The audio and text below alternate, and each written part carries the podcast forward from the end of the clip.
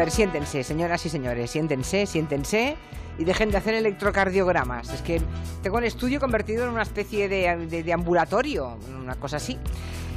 Agustina Calá, buenas tardes. Buenas tardes, Julia. ¿Te puedo hacer una pregunta? Bueno, que sea fácil, por favor. Venga, Julia, ¿has leído el memo? ¿Es Donald Trump un memo? ¿Qué es un memo? La palabra del momento en Estados Unidos. ¿Memo? Seguramente el, el memo. El profesor Ibáñez nos va a decir que se va publicado ya libros sobre el memo. El memo es un memorando. Y es un memorando que va a salir del Congreso de Estados Unidos y con el que el presidente Donald Trump espera que se lo olvide todo el mundo de Rusia y en el que acusa a Hillary Clinton, a Clinton no de ser él el que convivió con los rusos, sino, Sino ella, ella, fue ya. la que colaboró con los rusos. Por cierto, hoy, antes de que se me olvide y antes de que mm, deje de hablar contigo en este momento, es el día de la marmota, Sí, ha salido, ha, visto su sombra y nos quedan seis semanas más de infernal frío y de invierno. pues aquí no, ¿eh? Aquí no. Uf, aquí hace un frío hoy, qué frío hace. No, hombre, pero si hace frío, vamos a ver, Agustín, cuando hace mucho frío y hay temporal, eh, según, según el refranero español, es que el invierno se acaba. Es al revés. O sea, que o se sea, lo pregunten a la marmota. Bueno, aquí se lo preguntamos a la Virgen de la Candelaria. O sea, aquí somos un poco más tradicionales. No se lo preguntamos a una marmota, sino a la Virgen. Así que imagínate. O sea, que estás refugiando osos seis semanas más en tu casa. sí, eso Por lo es. menos, eh, no te quiero decir nada. Ya han oído a José Luis Ibáñez Ridao, que nunca pasa frío él, eh, porque No, que- siempre va cargado de libros, arriba y abajo. sí, va no, lleva siempre unos. incluso hace calor. Entre 30 y 35 libros encima, pues claro. kilos, kilos. Tenemos a Miki Otero, muy buenas tardes. Muy buenas tardes. Es un Eh, hipocondríaco, lo hemos descubierto. ¿no? ¿Quién? ¿Miki Otero es, Sí, sí, es sí. hipocondríaco? Bastante Pelín, hipocondríaco. pelín. Oh, no lo sabíamos. Y todo esto viene a cuenta del ambulatorio y los electrocardiogramas, porque hoy Gina Tost, muy buenas, Hola, muy buenas tardes. nos trae un, un cachivache Sí, que te mide el corazón, un gadget nuevo. la gente lo va a alucinar cuando lo escuche, ya verás. ¿Cómo está Ibáñez Ridao? Ahora No lo hablamos, ya verás, porque he analizado aquí a los dos hombres del estudio y ya verás. es Y que yo. Tú, es que ¿sabes qué pasa? Que tienes que estar un minuto sin hablar y estás haciendo un programa de radio. Ah, pues en la publicidad me callo. Me callo y tú me ¿Podrás mides. hacerlo un minuto? Yo creo que un minuto sí. Venga. Un minuto podremos, podremos. Bueno, Agustina Cala, empezamos contigo, si te parece. Creo que esto le va a encantar a José Luis Ibáñez Ridao. ¿Tú, tú cómo colocas los libros en la librería? Yo que se vea, bueno, como puedo. Ahora mismo es como puedo. Ya. O sea, unos horizontales, otros verticales, otros en el suelo, pero el lomo siempre para afuera. Ah, pues que sepas que ya no se lleva eso. A. Agustín, cuéntanos lo del lomo al revés, que est- están locos estos romanos, ¿eh? Sí, la Yo- verdad. yo Definitivamente. lo vi- Yo lo, yo lo vi hace, mu- hace un poco en el especial, del, en el colorín del diario de New York Times y luego, la verdad es que me llamó la atención. Y luego eh, el diario de Wall Street Journal me lo ha puesto este, esta semana en la, en la portada. Y- Lo digo porque, a- la verdad, a mí, me, a mí, José Luis, me ha sorprendido. Es la moda en el mundo de los decoradores de interior de colocar los libros de una forma completamente distinta a lo que siempre hemos hecho, lo que podríamos llamar pues la forma correcta. Es decir, colocar los libros con las páginas hacia afuera, sin que se vea la tapa, ni el nombre del autor, ni el libro. Una prueba más de que la civilización llega a su final y nosotros como especie con Sí, ella es también. el apocalipsis. Pero, pero fíjate tú por dónde. Se puede colocar una estantería con libros en horizontal, todos hacia afuera, con otros por encima, también de la misma forma. Y dicen los que siguen esta moda que rompe la monotonía de tener siempre las librerías de la, de la misma manera.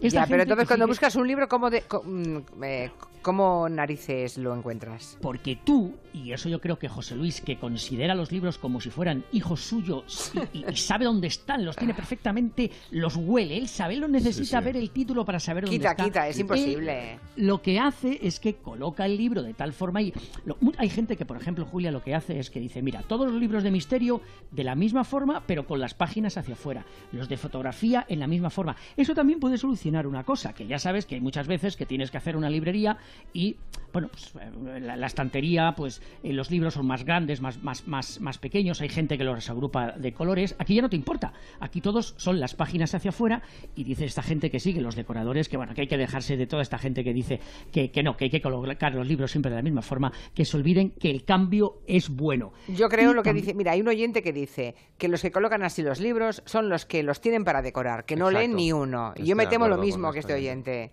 Y luego lo, que, lo importante también es algo que te sucede muchas veces en, en- en- cuando vas a casa de alguien o cuando viene alguien a tu casa, que la gente los, los pillas husmeando en tus libros. Hay gente que considera los libros que son cosa tuya, que, es, que, que, que, que- que nadie las- los tiene por qué tocar y, y- y- y- y sacar de donde están colocados. De esta forma, como tú lo primero que haces es impresionar con las páginas hacia afuera y no pueden ver qué libro, de qué libro se trata, así evitarás muchas veces que la gente te manosee los libros que para algunos pues es, es algo sagrado, que no tiene que Bueno, a mí esto. me parece, eh, me parece lo, lo más exótico desde que supe que hay gente que compraba las librerías a metros que tenían solamente eran lomos de piel muy bonitos, de piel de diferentes Claro. colores, De- que del- compraban en función de cómo tuvieran decorado ellos el salón. De la cuadra Salcedo me explicó una vez que él vendía libros en- a domicilio por América para pagarse las películas. Entonces estaba unos, unos meses vendiendo libros y, y lo otro rodando. Entonces me decía que ellos llevaban el mismo libro, tenía un catálogo de Colores. diferentes tapas de colores. Entonces,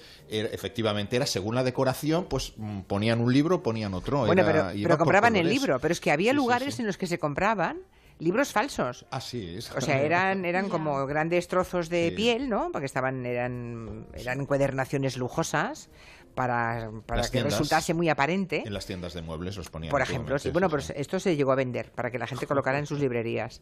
O los, que- o los papeles de, de pared con lomos de libros también. Sí, también. Esto también estuvo muy en boga un tiempo. Bueno, pero esto es otra cosa. Esto es otra cosa. Yo, lo, Bueno. una vez, Julia, perdona, yo una vez, Julia, fui a una casa y había unos libros magníficos de piel maravillosos. Sí. Los saqué, los saqué y estaban completamente vacíos, eran Uy, tapas. qué la señora me dijo, pero claro, la señora me dijo que es que se le había quemado la casa y había salvado solamente algunos libros y las tapas de los libros no se habían quemado, la parte de dentro sí. Y se desintegraban en tus Oh. manos, como, como en la máquina del tiempo, una- ¿no? Como en la película. pero acabas de confesar Qué que eres mala, qué mala excusa te dio la señora, Sí, por sí. favor. No Se me ha quemado no todo no menos el lomo que está intacto. Pero acabas de Mm. confesar que eres uno de esos invitados que vas manoseando sí. libros. Es que no, es que eh, me llamaron la atención porque era una edición de, de Molière en francés muy, muy, muy antigua y dije, uy, aquí hay negocio. Digo, "Bueno, el negocio para la señora, por supuesto, no para mí. Claro, la señora no tenía ni idea de quién era Baudelaire, claro. Bueno, curioso. Bueno, ya lo saben. Si eh, en algún van a casa de un moderno y se encuentran con, con los libros colocados, como ha dicho Agustín, o sea, con el lomo escondido y por tanto no con las páginas hacia afuera, y ya sabe lo que ha pasado. Como dice Gallego, tocamos techo nata puerca como civilización Sí. de ahí para abajo. Un O sea, papanatas, me parece de un papanatismo espectacular. Bueno, aquí tenemos a Miki Otero, que él quiere hablarnos de un documental que han hecho sobre eh, Julian Assange, que se llama Risk, Sí. y que crees que, mm, que tiene interés. Tiene mucho interés. Mucho yo- interés. mucho interés. Porque, porque a ver, yo, yo lo primero que pensé cuando se eternizaba un poco la estancia de Julian Assange en la Embajada de Ecuador, cuando tuvo que, digamos, entrar en la Embajada de Ecuador porque si no lo enviaban a Suecia ¿Cuántos para años lleva? juicio. Lleva más de cinco años. Más de cinco años. Eh, pues yo siempre me da por pensar en lo lateral, ¿no? En qué novela saldría de ahí. Porque claro, o sea, no poder salir de una casa en tantísimo tiempo, no sé, me imaginaba gente con muy mala uva enviándole pizzas a casa y que las tenía que pagar, o cómo se enfrentaba a las visitas. Cuando alguien te visita en tu casa, si, si, si, si se quedan demasiado tiempo, pues tú puedes poner como excusa que tienes que salir a la calle, pues él no puede hacerlo. O, o me imaginaba a Sánchez perdiendo el wifi, por ejemplo, y poniéndose de muy mal humor. Y siempre, me, siempre pensaba que, que estaría muy bien Comiendo Ferrero Rocher, que es lo que sirven en las fiestas del embajador. o comiendo ferra- o todo el y todo el rato recibiendo a gente muy extraña. Y, y siempre me preguntaba cómo sería el, el día a día de Julian Assange en la Embajada de Ecuador. Y justo eh, lo ha conseguido, no una novela, no una ficción ni una sátira, sino un documental. Con imágenes reales. Con imágenes reales, realísimas. Es decir, Oye, ¿y se, se ve dónde está durmiendo? Su se ve, pijama. se, se ve todo. El pijama no se, no se llega a ver, creo, pero sí que se ve una especie de cama hinchable, vamos, unas condiciones bastante eh, lamentables. La autora, digamos, la directora del documental es Laura Poitras, que ya hizo el de Edward Snowden, si os acordáis, Citizen, Sí. Citizen Four que ya ganó el Oscar, ¿no? Y aquel documental era como una especie de thriller, era verdaderamente emocionante, y este es lo contrario, es decir, tiene puntos casi de comedia mm, negra y, o, de office, por así decirlo, ¿no? Eh, consigue estar seis años empotrado en la vida de Julian Assange, es decir, hace esto que se llama la, mosca en la pared, es decir, que los protagonistas ya ni siquiera reparan en que hay alguien grabándoles, porque consigue infiltrarse en el entorno más cercano de, de Julian Assange. Entonces, claro... ¿Y de qué dispone él? Eh, ¿Tiene una, una habitación? Él tiene, eh, no, él, sí, él duerme en, en una especie de habitación, tiene acceso a otras zonas de la embajada, pero tiene pocos metros y lo que tiene es una especie de corte eh, de, seres afines, digamos, que, digamos con los que conversa continuamente, etcétera, etcétera.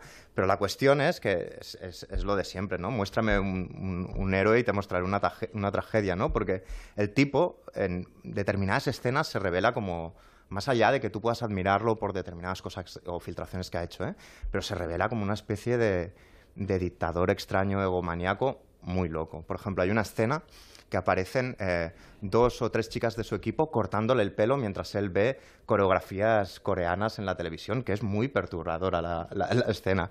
Hay otra escena que se dedica cortándole el pelo. cortándole el pelo entre dos personas. Bueno luego hay otra escena que es cuando bueno cuando... te recuerdo la razón por la que está encerrado en la embajada de Ecuador en sí, Londres. ¿eh? llegaré allí después. Vale, es, el, vale, es, vale. el, momento, digamos, más disgusting. Eso, de, eso, eso de todo. es muy, importa es muy Sí. importante recordarlo. ¿eh? Sí, es sí, importante sí. recordarlo y ahora que me cuentas sobre las tres chicas cortándole el pelo, bueno, sigue, sigue. No, no, Mucho total. más. Después hay otro momento que ves el poco contacto con, con la realidad que tiene alguien que vive rodeado de gente que le, le dora la, la píldora. Por ejemplo, en el momento en el que se disfraza para poder cruzar Londres y entrar en la embajada, se tiñe la barbita como de pelirrojo, se pone unas lentillas y el tío está convencido de que nadie lo reconoce.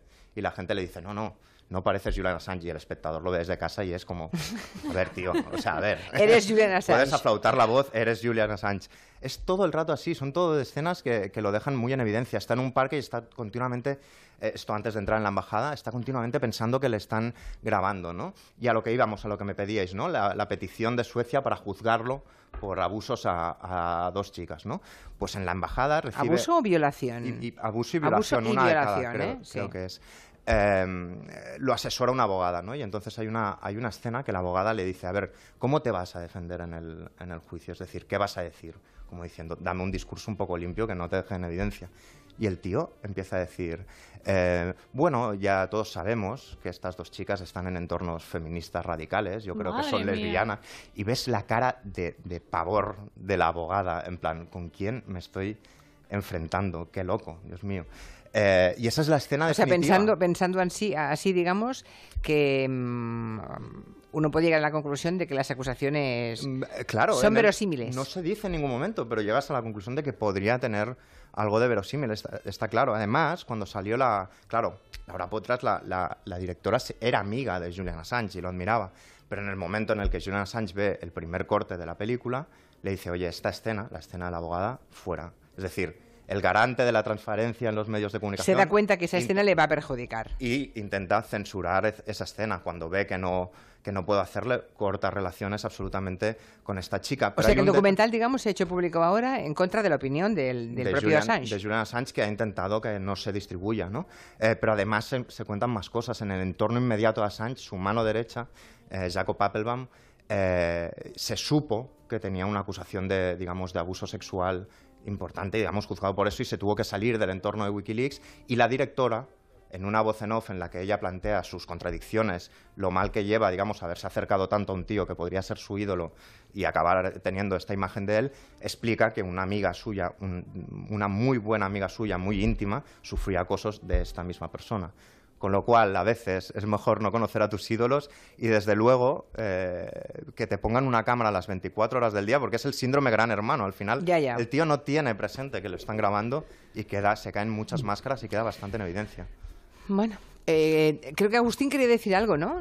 De que no, Julian que no es Assange, un- ¿o no? que no es un- que no es un santo, que es un agredor sexual, un agresor sexual y sobre todo un hombre responsable de que los correos electrónicos del Partido Demócrata eh, jugaran un papel vital en las elecciones estadounidenses y posiblemente eh, sirvieran triunfo para a Donald que- Trump. Esto sale, Trump Agustín, también. las elecciones. Él sí. dice, en un momento de la película dice, eh, los dos candidatos son muy malos para mí, pero Hillary probablemente es peor y Donald Trump es imprevisible, pero no dice nada más. Y luego tiene un momento megalómano cuando dice, le preguntan, pero ¿cómo es que, usted- eh, que tú intentas actuar globalmente en todo el mundo? Y el tipo empieza a decir, bueno, si tú tienes un jardín y se te marchita una rosa, pues intentas cuidar tu jardín. Y de repente se da cuenta de que se está comparando con Dios directamente y lo dice, ostra, igual tengo un poco de complejo de Dios y pienso que mi jardín es todo el planeta Tierra. A mí Es siempre decir, me ha, parecido, me ha parecido siempre una persona muy inquietante y desde luego mm, no le compraría jamás un coche de segunda mano. No, no. me gusta. Ese tipo no me gusta. Fragmento de Risk.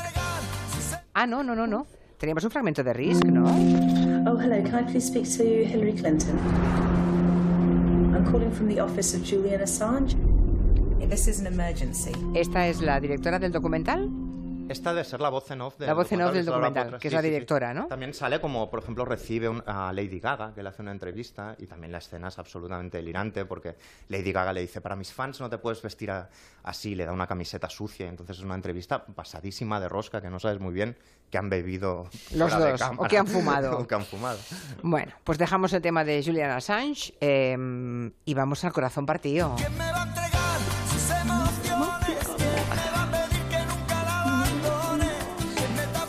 No, no, no, no vamos a hablar de Alejandro Sanz, vamos a hablar de este gadget que hoy nos trae Gina Tos, que siempre que aparece en este Comanche nos sorprende con alguna novedad.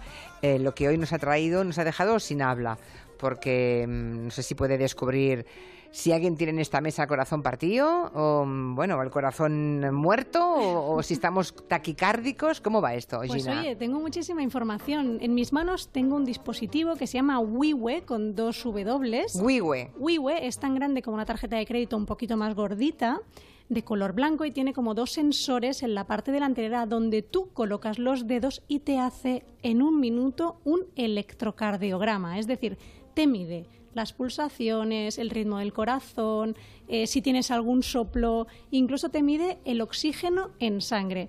Como necesito que estés un minuto sin hablar, a ti no te lo puedo hacer. Ahora no, vale. No, en la publicidad y luego le, de- luego le damos los resultados a los oyentes. Exacto, pero sí que se lo he hecho a nuestros dos colegas aquí en la mesa y tengo que decir que Miki Otero sabemos que es un hipocondríaco. Sí, no, no. Y es eh, que me he puesto muy nervioso. Pero Es eso no lo dice la tarjeta, eso lo dice la reacción de Miki Otero. Y que se le, han Aparece disparado, la- se le han disparado las pulsaciones. Aparece la doctora Tost y te dice, tú tranquilo, ¿qué haces? Ponerte nervioso. claro. a subir las pulsaciones y le han llegado a 111. Es decir, el pobre estaba taquicárdico Tengo un- perdido. tengo un Mira, mira, que no me mira, en tenemos en, pecho. exclusiva el corazón de Miki Otero, míralo. No, esto durmiendo, normalmente más rápido. O sea, estaba a 111 pulsaciones en el momento que ha entrado en el estudio. Bien. Sí. ¿Y mi baño Ridao? Y Ibáñez eh, está perfecto. Simplemente hay una cosa que él ya sabe, que él ya conoce de su corazón y se lo ha detectado. Él ha dicho, a ver si me lo detecta. ¿Y qué? ¿Qué Sí, te ha sí, me lo ha detectado, me lo ha detectado. Tengo Y- un soplo ha- le ha detectado- con insuficiencia órtica pequeñita y me lo ha detectado muy leve. Y de hecho Y dice aquí está. que es leve porque sale en amarillo y no en rojo. Aquí lo que puedes hacer una vez que has hecho el análisis eh, te permite ver los detalles, como al final te sale un resumen en, en colores tipo semáforo y te dice si estás dentro de los límites normales o no. Pero siempre puedes ver el informe completo en PDF y mandarlo automáticamente a tu médico para que un profesional evalúe esos resultados y mire si tú necesitas realmente ir al hospital o hacerte una prueba un poquito más a fondo, porque esto no deja de ser un gadget para tu casa en el que pues mm, se investigue si realmente o no tienes un problema. Vamos para a las personas, parte. para las personas que tengan algún tipo de, de problema cardíaco, ¿no? Está, está muy bien, pero ¿cómo pasa la información de esa tarjetita? La estoy viendo desde aquí, blanco, es una tarjeta de crédito, un pelín más gordita, pero del mismo tamaño. ¿Cómo pasa la información de ahí? ¿A dónde pasa para saber todo lo que estás Vale, contando? Lo que, lo que hace esta tarjeta es que tiene Bluetooth. Y entonces, por Bluetooth se conecta al móvil. Yo tengo una aplicación que lo que hace es conectar con, con el WiiWe este y eh, allí me salen todos los resultados. La tarjeta esta solamente son mm, chips y sensores. La información la veo en el teléfono móvil. Ajá. ¿Y qué pone? Eh, No, no, pulsaciones fantástico, ¿eh? Ponía ahí. Sí, sí. casi Mira, casi tengo me, aquí tus casi me resultados. felicita. Te ha, de- Mira. te- te ha detectado una fisura en el corazón que te hizo una chica adolescente a los 14 años. Mira, estás a 70 pulsaciones, que está como un chaval, Sí. y tiene 99% de saturación, es decir, del oxígeno De en oxígeno, sangre, que es lo más bien. alto de, de todo, que normalmente los hombres están un poquito más bajitos. Yo que también las tengo eso, ¿eh? No, tengo las pulsaciones altas, pero la saturación la tenía bien. ¿Estaba a 99 también? Estaba un poquito más... No, estaba a 99, es verdad. Sí, Ah, vale. Un chaval, Bueno, un chaval. está ¿Puedo, bien. puedo ¿Y esto- asusta- ¿puedo asustaros? ¿Puedo Venga. asustaros? No, asustanos, venga. Venga, asústanos. Eh, he, leído, he leído ya, Tina, alguna cosa de esta aplicación, vamos, de este, de este mecanismo para saber todas estas informaciones. Hay algunas empresas en- estadounidenses que han comenzado a utilizarlo y que puede ser una excusa para no contratar a alguien eh, cuyos resultados no sean buenos porque anticipa de que puede tener un, ah, un ataque cardíaco y eso supone que va a pasarse una buena temporada si sobrevive el ataque eh, sin ir a trabajar y eso puede ser uh, pues un problema para, para contratar a alguien. El Big Data, eso es el Big Data. Tengo por ahí Eso un es, libro, eso luego es, hablaremos. eso sí, sí. es. Bueno, también te digo que esto no es barato, ¿eh? Vale 289 euros. O sea, casi 300 euros. Sí, ¿eh? es, es carísimo. Wiwe, por aquí preguntan los oyentes, que repita el nombre de la aplicación, Wiwe, W-I-W-E, Exacto. Wiwe, tal Y- cual. Y lo puedes comprar en mywiwe.com, o sea, no lo pueden hacer más difícil. En tiendas no, En tiendas normales no, se compra por internet. ya. ¿Y te lo, te lo han regalado o te lo has a, comprado? Mí, a mí me lo han regalado, me lo han mandado la empresa y me ha dicho, oye, prueba esto a ver qué te parece. Tú que analizas gadgets y me parece que para hipocondríacos, mejor no. Mejor no. Pero para, para curiosidad o para gente mayor que esté un poquito preocupada de cómo le va el corazón y no se pueda ir desplazar al hospital cada dos por tres, pues me parece una solución a medio plazo relativamente sencilla. Los cardiólogos probablemente lo van a recomendar a alguno de sus pacientes, ¿no? Seguramente. Alguien que tenga mm, determinados problemas no, no está mal, Como- porque Como en mi caso, que vivimos en el campo y desplazarte al hospital, pues oye, te lleva un tiempo, pues oye, te haces el- los señores mayores. Una se vez lo a la toma- se semana, toma una vez a la semana, se envía al hospital y te evitas un viaje ahí de media hora de ida, Sí. una hora de ida y otra de vuelta. sí, sobre, sobre todo si médicamente está comprobado que sus resultados son fidedignos. pues- Detrás de- del invento este hay varios médicos reputados y se pueden ver en la web varios gurús de esos que dicen que están dando su sello de calidad. Así que yo supongo que a nivel médico esto, esto está más o menos recomendado y es lo que dices. Si al final te puede ahorrar un viaje al hospital, tú cada semana o cada mes te haces una prueba de estas y si ves que hay algún valor que ha cambiado, pues entonces, sí, ya acudes al hospital. Bueno, pues me tomo tres minutos y me hace Gina el electrocardiograma.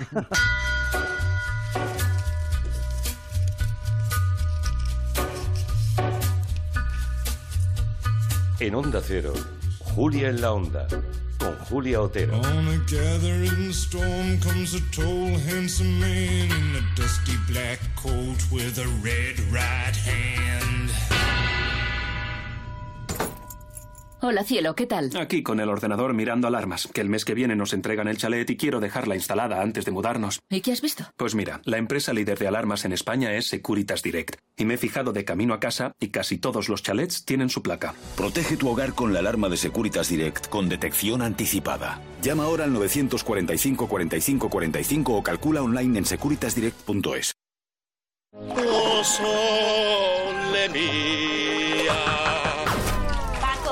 aparca la góndola y sal de la bañera, que perdemos el vuelo a Venecia. Ya voy, Sole. Celebra el Día de los Enamorados como se merece, con el cupón especial de San Valentín de la ONCE. Entra en cuponespecial.es y prepárate para ganar un viaje a Venecia y cientos de regalos directos. Y recuerda que con tu cupón, 55 premios de 35.000 euros te están esperando. Cupón especial de San Valentín de la ONCE. Como te toque, te vas a quedar tocado. Esta noche. Una nueva edición de Tu cara me suena especial Eurovisión. Eso está muy bien. Con Pastora Soler y Rocco. Tu cara me suena especial Eurovisión. Esta noche a las 10 en Antena 3. Rebajas a dama grande en muebles, así no se entera la gente. En Muebles a Dama grandes rebajas. Ahora sí, General Ricardos 190 Metro Oporto. Mueblesadama.com. Se puede pagar en 30 meses sin intereses. Rebajas, muebles a dama. Onda Cero Madrid 98.0. El envío de burofax es ahora mucho más cómodo, rápido y económico con notificados.com. Con notificados.com envíe burofaxes a través de Internet, cómodamente desde su ordenador, con la máxima seguridad y validez legal. Cinco años de plazo para acusa de recibo y testimonio notarial de certificación de contenido. Notificados.com. Burofax online, postal y electrónico. Mi metabolismo me da mucha guerra y cada vez peso más. El tratamiento triple metabólico está pensado para que tu metabolismo se ponga a trabajar para tu salud y para tu figura. Firma la paz con tu metabolismo con el nuevo tratamiento triple metabólico de Adelgar y ahorra un 40%. Llámanos 91 577 44 77. GM Proyecto Living en Arganda del Rey, la mejor tienda de muebles, interiorismo y decoración de la Comunidad de Madrid. Hasta el 50% de descuento en una selección de productos de primer nivel y 10% en toda nuestra tienda. Abrimos domingos y festivos hasta las 2. GM Proyecto Living, Avenida de Madrid 46 Arganda o visita nuestra web gmproyecto.com. ¡Atención! Ahora en Electrocasión, clic en ya, compra con entrega en un día o clic en collect, compra en web y recógelo en tu tienda. Electrocasión, ¡corre que se acaban! Asesoría jurídica a empresas, impugnación de actas, responsabilidad de los administradores, viabilidad ante dificultades de tesorería. Con el despacho jurídico Díaz de Magdalena, los mejores profesionales trabajan para su negocio. Informes en el 91 355 78 77 y en diazdemagdalena.com. El Circo Mágico, el único lugar donde todo es posible, se despide de Madrid. ¿Te lo vas a perder? IFEMA, últimos días, solo hasta el 18 de febrero. A la venta en el circomágico.es. Patrocina Open Bank. ¿Sabes que las humedades pueden salirte muy caras si no las tratas a tiempo? Ahorra tiempo y dinero llamando a Murprotec y elimínalas de raíz. Pide tu diagnóstico gratuito, personalizado sin compromiso y con una garantía de hasta 30 años. Contacta en el 930 1130 o en murprotec.es. Para tu tranquilidad, Murprotec. Garantía de calidad. En las tiendas Omnium sabemos que descansar bien es la mejor inversión en salud. En Somnium tienes los mejores colchones hasta con un 50% de descuento. Renueva tu colchón, renueva tu vida. Tenemos el colchón que se adapta a tus necesidades entre la gama más amplia de modelos y marcas. Flex, Tempur, Vultex, Picolin. Ven a las tiendas Omnium. Encuentra la tuya en la tienda somnium.es. Onda Cero Madrid 98.0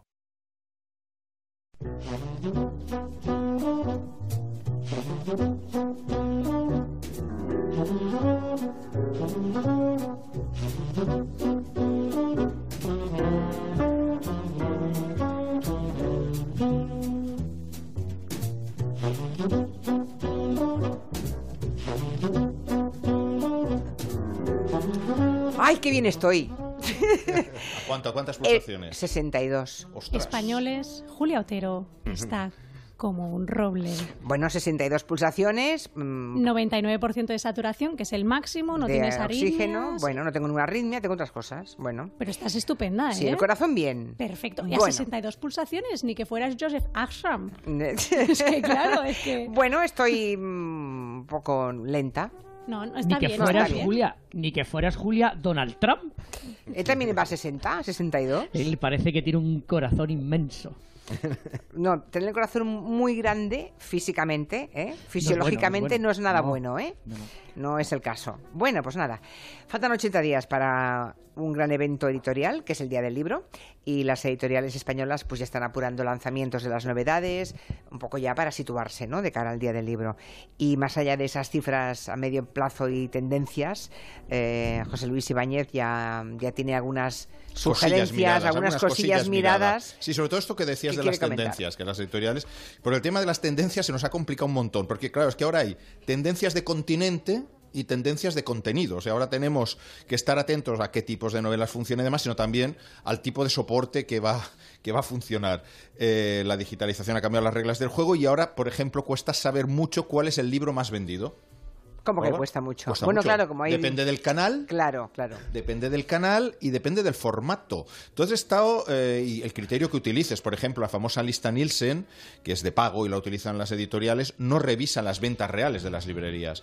Revisa unas pocas y un algoritmo, que es la palabra mágica, calcula, hace el cálculo de cuántos han vendido. Entonces, no es un cálculo exacto. Entonces, me he dado una vuelta por librerías virtuales y reales esta semana. Entonces, he consultado la lista de ebooks más vendidos en Amazon. Vendidos, insisto, ¿eh? no gratis, vendidos. 14 de 20 están escritos por mujeres. Bueno, es bien. un 70%. Es la cifra que llevan varios años, ese porcentaje lleva varios años manteniéndose. 15 de ellos son románticos y 3 de esos 15 son eróticos. Entonces se produce un fenómeno curioso y es que casi todas estas autoras en, en Amazon España son españolas, pero muchas de ellas utilizan seudónimo anglosajón e incluso protagonistas anglosajones. ¿Ah, sí? Sí. Y cuando entras en su perfil de Facebook y tal, empiezas a escarbar un poquito, ves que realmente son, son autoras españolas. Y esta lista contrasta un montón que la de- con la de los libros en papel de las librerías más importantes, también la he consultado. Y aquí dominan los hombres. La proporción es casi la inversa. En librerías en papel, 6 de cada 10 son novelas escritas por hombres, estoy hablando de novelas, y los géneros más varia los géneros son mucho más variados, o sea, no domina nadie, pero hay mucha presencia del thriller, del suspense, ¿eh? Ya. de las obras de suspense. Y aquí enlazo con otra reflexión que es lo efímero de las modas, o sea, cada vez son más cortas. Entonces, un fenómeno como el de la novela negra escandinava, que estalló en 2005, ahora mismo creo que Ya, sería ya. imposible. ¿2005? 2005, hace ¿Y hace 12 13 años? Sí. Madre mía. Larson escribió la primera de la serie Millennium, sí, sí, que fue la que provocó el Sí. boom. Pues ahora mismo, vamos, se me hace imposible pensar que un fenómeno como este pueda durar 10 años, que es lo que duró. Por ejemplo, en la lista de las 10 más vendidas en papel y, y en ebook, no hay ninguna que se corresponda con lo que el año pasado parecía una tendencia, vamos, que iba a romper, que es el famoso domestic noir, ¿eh? que son domestic noir es, eh, pues, la señora, normalmente es una señora que pasaba por allí, presencia un crimen o cree que ha pasado un crimen y empieza a investigar o le pasa alguna cosa. Por ejemplo, La chica del tren, que fue un bombazo, o Perdida, de Gillian Flynn.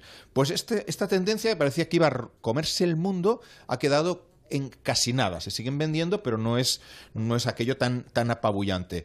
Eh, ahora mismo se están una nueva tendencia que está apareciendo por ahí es el de los libros sobre la guerra mundial, el holocausto, incluso la guerra civil, pero vistos desde el punto de vista de mujeres. Y muchos de ellos con historias reales. Por ejemplo, el de la bailarina de Auschwitz, de Edith Eger, que ya ha salido a la venta en España hace dos semanas, y una que saldrá dentro de poco, que de momento ha salido en el Reino Unido, que es El tatuador de Auschwitz, de Heather Morris, que es también otra historia real en la que narra la historia de amor de una prisionera judía y el del SS que le tatuaba tatuaba los números a, lo- a- a los presos.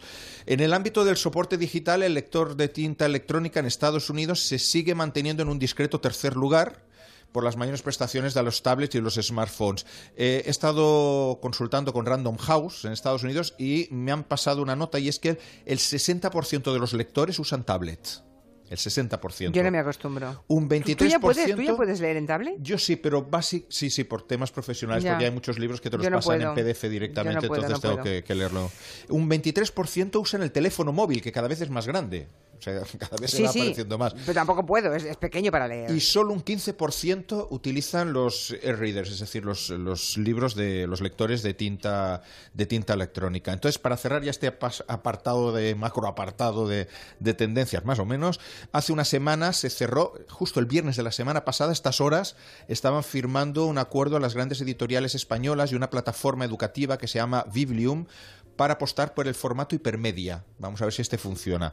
Eh, buscan acercar contenidos a 700 millones de posibles usuarios. ¿Qué es esto del hipermedia? Pues el hipermedia es que integra texto, imagen, vídeo, mapas y otro tipo de información. Yo probé un primitivo hipermedia que creo que no ha prosperado, que estaba, me pasaron un thriller, una, una novela de espionaje. Entonces, cuando con el dedito llegabas a las escenas de acción, sonaba música de acción, muy bajita. Cuando entrabas en una escena de peligro, sonaba música de, de suspense. Entonces ibas y aparecían pues lugares donde visitaba, donde pasaba el personaje, etcétera. Están buscando una variación de esto, ya veremos si funciona, pero básicamente el hipermedia será para temas educativos, es decir, que cuando un chaval Eh, para lea- eso me parece bien, pero para leer un libro, Exacto, lea una obra, yo que sé, Los Tres Mosqueteros, pues vea cómo eran los uniformes, cómo era París de la época, pueden incluso escuchar sonidos de alguien recitando los versos, etcétera.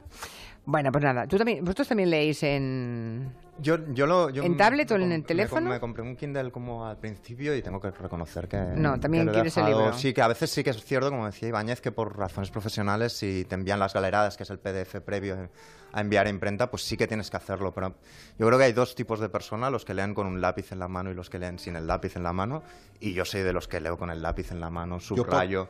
Y la gran prueba de que un libro me ha gustado realmente es que está lleno de marcas, de comentarios al margen. Sí, y eso, esa claro. sensación casi Yo por de relación placer- física no la tengo. El libro con- por con placer es en papel, es decir, el libro que yo me llevo si me voy mañana me pagáis un viaje a no sé a Barbuda o a cualquier isla tropical. Justo te iba a regalar me llevo, esto. Qué me pena. llevo un libro en pena papel. que lo has dicho y ahora ya no te lo voy a regalar. A mí me encantan los libros en papel. Mirad que soy la persona más digital de esta mesa, ¿eh? Y leo por placer en papel. Sí que es verdad que por la noche me encanta leer antes de irme a dormir y necesito una luz encendida porque claro, con el papel si no llevas una pequeña luz ahí como en la mesita de noche tienes un problema. Es verdad, es lo único que cuando te metes en la cama con el cojín así leyendo, Mm. es lo único, el, el único momento, pero yo así leo eh, los digitales del día siguiente, los periódicos del día siguiente por la noche. Y a Pero una no cosa es leer noticias en los digitales, Claro. ¿no? Eso es En vicio, la edición digital y la otra es mm, las novelas o los, no, los libros no, no, no me acostumbro, no la me acostumbro. sensación esa de cuánto me queda para el siguiente capítulo, para el final. Voy a a, mí ver... me gusta tocar, claro. Exacto, recordar Sí. una cosa que ha sucedido, ¿no? Recordar apuntes. Estas cosas con el digital no se puede. Hombre, Agustín, hablamos, hace día- rato que Agustín quiere decir algo y no le dejamos. ¿Sabes por qué? Porque yo, eh, bueno, yo tengo un problema. Evidentemente, es, eh, como tengo que viajar de España a, a Nueva York, pues la verdad es que cargar con 10, 12 libros es, es un problema matrimonial. Problema matrimonial, hay que reconocerlo. Entonces, yo me compré un lector de libros, un, un- un- un Kindle. Pero, ¿sabéis? Cuando yo voy de vacaciones no me llevo el Kindle, porque como en el Kindle tengo tantos libros tan, tan buenos, tan maravillosos, y tengo miedo de que o se me caiga, o se me pierda, o me lo roben, o lo que sea, cuando voy de vacaciones me llevo libros. Y el Kindle, el Kindle no lo utilizo para lo que en teoría lo compré, que es para, para viajar con él, sino que lo leo, lo leo en casa y cuando tengo que salir fuera llevo libros. Y aparte hay cosas de miedo, ¿eh? Sabéis que hubo un libro que tuvo Amazon tuvo problemas con de derechos de autor y desapareció de los Kindles.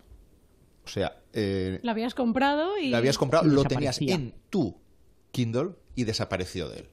¿Y Ahí eso? lo dejo. Ahí lo dejo. Ah, pues que hagan una Alguien, novela. una novela sí, sí, sí, sobre eso. alguien accedió mm, de ¿A alguna manera o deben tener algún tipo de acceso que, que sí, sí, que borraron un montón, casi todos los libros. Y luego Pues un día, tiene una novela, ¿eh? un, Sí, sí, un sí. día, Ibáñez, hablamos de las aplicaciones que miden, por ejemplo, cuánto tiempo invertido llevas le- leyendo. Tardas, claro. o, o que te agobian con, te quedan tantas horas de lectura para acabar esta novela, que a mí me parece casi convertir la lectura, que es un acto de solaz y de calma, Sí. una especie de competición atlética o algo parecido, ¿no? Bueno, cambiemos de tercio. Vamos a hablar de bodas, porque ya se acerca la época de las bodas, ¿eh? En cuanto llega la primavera, la, ya la gente se pone a casar como locos. Y Agustín Alcalá nos cuenta cosas, siempre de las bodas. Y ahora tenemos una última tendencia que huele bien. No, no es, que la- no, no es que sea, no sé si es buena idea, pero huele bien, porque como va de perfume, ¿verdad, Agustín? Mira, mira, lo tienes todo, Julia. Chica maravillosa, eh, chico resultón que hace más caso a su pareja que a su madre, un vestido de caprile, un lugar espectacular para irte de vacaciones, una iglesia como San Patricio donde se casó este comanchero, bueno, la de tu pueblo, por ejemplo, que es maravillosa, y te quieres casar allí, todo de maravilla, la fiesta que va a dejar recuerdo, el dron ya contratado para las fotografías, pero te falta una colonia y un perfume que dejan marca. Que todo el mundo recuerde, que, que, que sea para ti para siempre, muy personal, que puedes elegir y que por supuesto no tenga nadie y que cuando te la vuelvas a poner otra vez, si te la pones otra vez, vamos, si funciona el matrimonio, claro está, pues recuerde los, los momentos vividos en el Big Day, en ese día especial en el que bueno, te vas a casar. Y resulta que ya la puedes tener, porque una de las cosas que están ofreciendo ahora mismo en Estados Unidos es que tú puedes elegir una colonia especial para ti. Pero para solamente para par- ese día, o sea, es, una, es una botell- un botellín pequeñito. tú compras una botellita y eh, lo que haces es que Julia tú eliges eliges la fragancia y puede ser la misma para él y para ella o puede ser distinto para los dos y sobre todo claro lo que puedes hacer es que si te gusta evidentemente eso es tuyo y puedes volver otra vez a comprar los frascos que tú quieras. La verdad es que eh, los servicios y, el coste depende mucho de cómo lo quieras, porque por ejemplo por unos 100 dólares puedes conseguir un frasquito ya preparado en el que no te dan selección, sino que tú eliges algo que te guste, lo elegís para los dos y os vais tan campantes. Pero cuidado porque hay servicios en los que requieren varias eh, visitas a la compañía y te puede terminar, si es absolutamente exclusivo y los ingredientes son extraordinarios, costándote hasta 35 mil dólares, dependiendo de la mezcla que tengas y sobre todo del uso que luego hagas de esta colonia exclusiva tuya. Dinero que ya sabes, pues si pagas 35 mil dólares y luego tienes que pagar para una media de unas 200 personas en una boda aquí en Estados Unidos que no te baja sin que sea el lugar demasiado extraordinario de los 50 mil dólares, fíjate lo que te sale la boda. 50.000 dólares un, un banquete, calculas. Sí, 50.000 dólares una boda, 200 personas, un sitio bien, un club de campo, un sitio que esté bien, y luego una pareja debe obligatoriamente hacer un regalo de aproximadamente de unos 500 dólares. Una pareja que va de, de invitado a la boda, De quieres invitado, decir. claro, por supuesto, de Bueno, invitado, claro, sí. es que ya lo comentamos aquí un día. La tradición dice que el invitado a una boda, como mínimo, tiene que pagar lo que cuesta su cubierto y un poquito más, porque si no, Claro. menu- menuda gracia.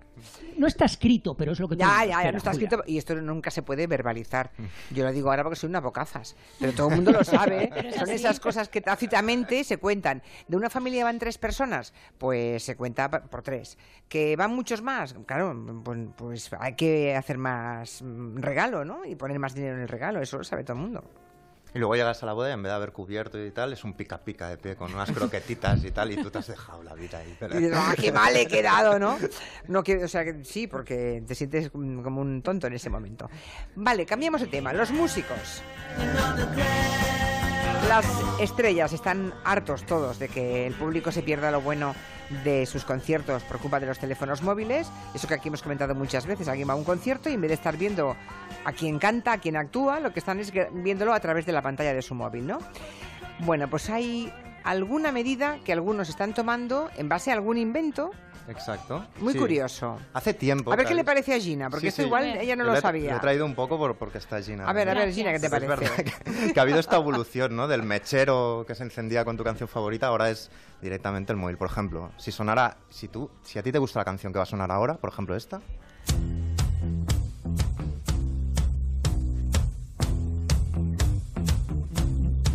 Imaginemos que empieza a sonar este riff y tú te Sí. vienes arriba. Es una cosa casi pavloviana. Lo que haces es coger el móvil y grabar al grupo, los White Stripes, que la está tocando en directo, ¿no?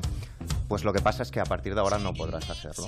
Porque Jack White ha avisado, digamos, en su web que en la gira, de de- en su gira que empezará en abril, estará terminantemente eh, prohibido eh, sacar Llevar el móvil, móvil, o grabar el móvil. Dice, Bueno, "No llevar, sacarlo, claro. Ha, ha dicho directamente, no admitirá dispositivo para sacar fotos, grabar vídeos o audios.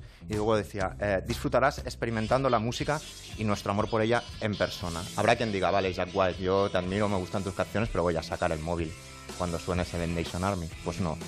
Porque Jack White lo que ha hecho es eh, instaurar, eh, implementar esta idea con eh, un dispositivo que es una especie de funda de neopreno, que se llama Yonder Puch, eh, que es una funda de neopreno que se cierra, herméticamente, digamos, tiene una especie de microchip y un cierre que no te permite dentro del recinto del concierto abrirlo para hacer ningún tipo de grabación o ni siquiera para enviar un WhatsApp o, o para Nada, hacer cero. nada de nada. De hecho, Bueno, y- y- Miki, Miki, ¿y esto, ¿y esto te lo van a dar antes de que entres al concierto? esto te lo dan eh, justo antes de que entres al concierto y esto genera, porque ya se ha probado, Alicia Keys, por ejemplo, ya lo ha usado en algunos de los suyos, genera unas colas eh, loquísimas. Hombre, Por claro. tienes que devolverlo, tienes que devolverlo y después. tienes que devolverlo a, a- a la salida. Y entonces lo que han hecho, la analogía es fumar, porque ahora es como el móvil es un bien de primera necesidad, ¿no? Y la analogía es cuando dijeron no se podrá fumar en los conciertos. Y la gente decía, ostras, esto, ¿cómo no vas a poder fumar viendo un concierto? Y entonces habilitaron unas zonas para fumadores, ¿no? Pues esto es lo mismo. Hay unas zonas en el lobby o fuera del concierto en sí, en las que tú puedes ir y se te desbloquea eh, la funda y tú puedes aprovechar para eh, hacer O sea, una el, el llamada invento, de el invento emergencia, tiene etcétera, suficiente, etcétera. el invento tiene suficiente recorrido como para que si tú estás dentro de un concierto y quieres abrir la bolsa, tú no puedes. Tú no puedes. De hecho, hay la anécdota de que uno lo intentó con un cuchillo y, bueno, es una desgracia absoluta y no pudo abrirlo. Explotó es decir... Me suena de las cadenas. está- O envía usted esta carta a 50 amigos o caerán las desgracias sobre usted, Pero- lo mismo. pero es que- Como abra la bolsa, Como- Exacto. se va a quedar sin pelo. No, pero yo, yo puedo entender, digamos, el discurso de que el artista le moleste eh, todo esto. De hecho, hay varios ejemplos que podemos poner de artistas verdaderamente cabreadas con, con la gente sacando el móvil, por ejemplo. Es verdad, lo, lo- lo escuché. Adele un día paró un concierto, ¿no? Paró el concierto. Tú te imaginas, vi- vi- viene, tu canción una vez más, tu canción favorita. La has escuchado 15 veces la última semana. Has dejado a tu pareja con esa canción. No sé, se la pones, a, se la pones a tu canción. perro cuando llora, lo que sea. Sacas el móvil y de repente Adele te mira y te dice, ¿qué estás haciendo? O sea, deja eso de una vez, que estoy aquí en persona y te estoy cantando a ti. Y luego compra el DVD, ¿eh? Y luego compra el DVD, porque no esta es, es otra. no es la única Adele. Sian Kim. Tan modosi- Kim también. Tan modositos ellos. Pues ellos ponen, primero van de buenas, ponen un cartel fuera del concierto que dice, por favor, eh, disfruta el show en tres dimensiones, que es como te lo ofrecemos. Pero si alguien saca su móvil, hay unos seguratas con linternas y alumbran, digamos, en los ojos del infractor para deslumbrarlos, es una especie de, de cosa casi Guantánamo, ¿no? O sea, tú sacas el móvil por, por una Bueno, pero no de se fan. acercan a bofetearte, podría ser No, peor. no, pero me pareció horrible. Sí, sí, lo siguiente ya es sacar la porra directamente. Eso O- en los de Shenheim, vale. Sí, esto es lo de Shenheim. Luego hay otros ya directamente que insultan, como Cindy Lauper, como los Ye Yes. Y hay gente que se lo toma como un humor, por ejemplo estos. Estos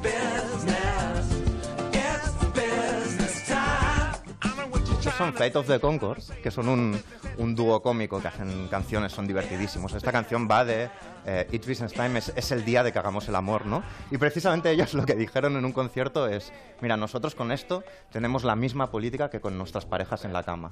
Haz, haz lo que quieras, pero no nos filmes. Bueno, pues eh, prepárense que en los próximos conciertos, próximamente vamos a encontrarnos. Es- esto de hecho tendrá otras esto. aplicaciones. Podréis decir que esto es infantil. Pues hay bastantes colegios en Estados Unidos, ya 600 colegios en Estados Unidos. Buena idea. Que lo van a aplicar, pero para los centros eh, Escolares, escolares muy buena los idea niños para- no puedan sacar el móvil en clase. Pues mira, está, esa es una muy buena aplicación. Esta música, para los que conocen a Mario Bros, no hace falta que les diga nada más. Así sonaba el videojuego. Hace muchísimos años. Pero ahora suena así.